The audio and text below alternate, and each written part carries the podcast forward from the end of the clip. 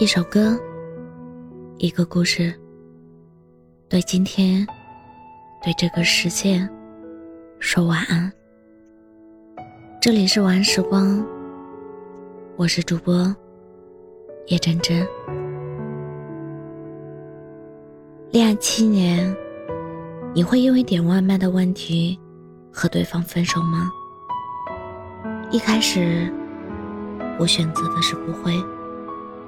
因为觉得这种行为很冲动，毕竟都在一起七年了，为了这种小事直接分手，未免也太可惜了。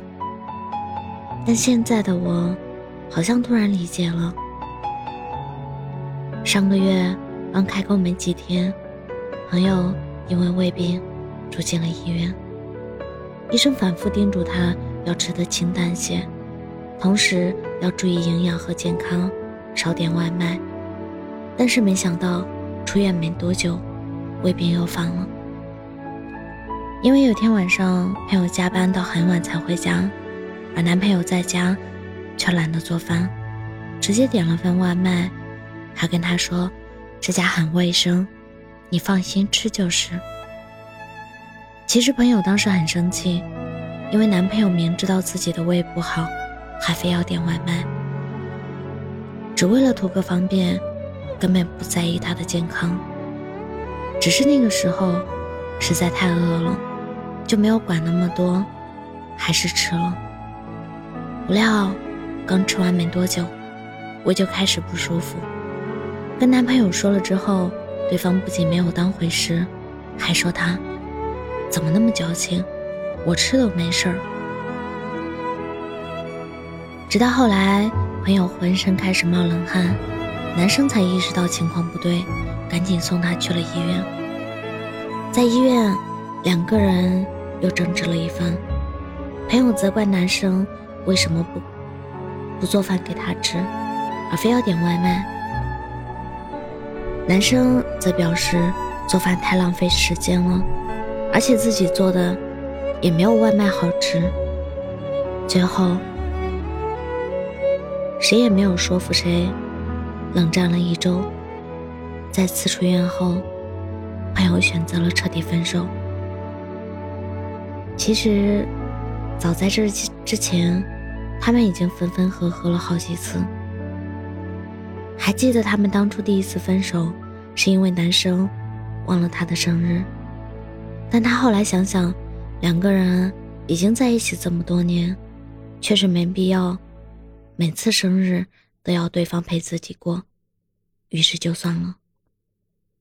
第二次分手是因为朋友出差了半个月，回到家发现家里一团糟，洗碗池里放了很多没洗的碗筷，脏衣篓里堆满了没洗的衣服，地板也很久没拖过了，有一块油污甚至已经干了。看到这些之后。朋友当晚就出去住了。他说，仿佛看到了自己未来的婚后生活：做不完的家务，发不完的脾气，还有一个不说就完全不会懂得邋遢伴侣，想想都疲惫。好在男生后来知道错了，立马把家里打扫干净，又把她哄了回去，并且承诺以后一定会多做家务。于是，两个人又和好了。我以为这次也会和前两次一样，过几天就会和好。毕竟，因为做饭这种小事，好像不至于。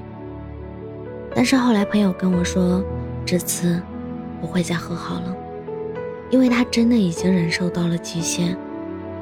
以前他总觉得两个人在一起七年了。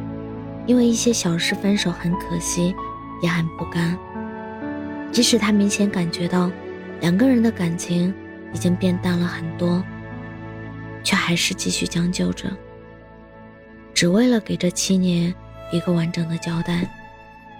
他说：“如果自己再年轻两三岁，可能会毫不犹豫就分了。但他现在已经二十七了，不能让这七年的青春。”就此打了水漂，可是这一次，他不想再将就了。这七年的感情，他不要了。他说，年纪越大，谈恋爱越难。其实分手也是如此。年纪越大，投入的时间和感情就越多，也就越舍不得放弃所谓的沉没成本。而且，在适婚的年纪，放弃一个相爱多年的人，是有很大风险的。一是自己还能遇到那个真正对的人吗？二是，如果眼前这个人就是那个对的人呢？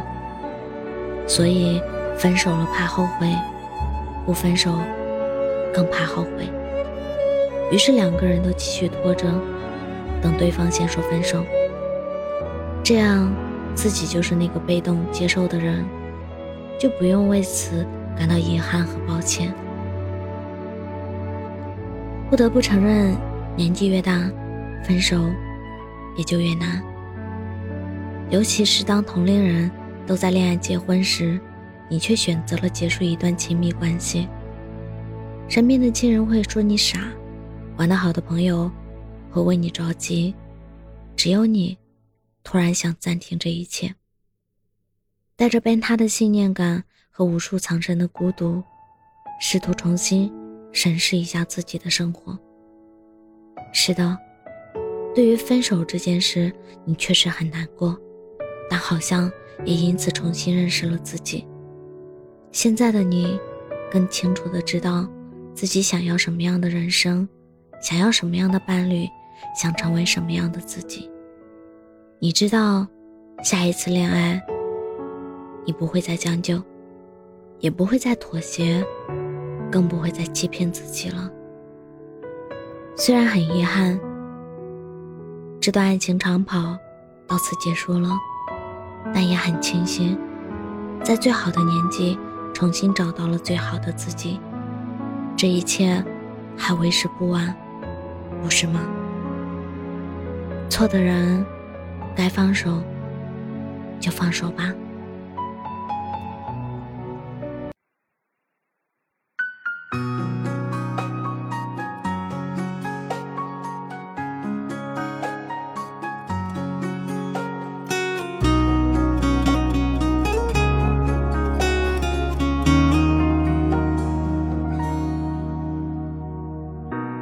群太过拥挤，笑容太多可疑。岁月带走记忆，回忆变得清晰。我等在了原地，仿佛你从未缺席。没有什么过不去。只是再也回不去。放大自己的情绪，自己为难自己，过往无能为力。别总是眷恋这一场游戏，自己不像自己，太多不尽人意。别总是所有自己的悲喜，爱从来不容易。多攒一些勇气，别总是让疼痛留痕迹，一切苍白无力，这沉重的结局。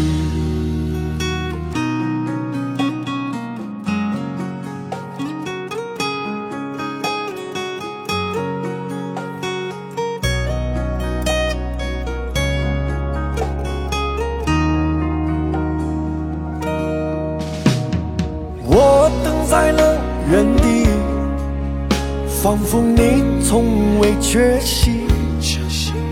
没有什么过不去，只是再也回不去。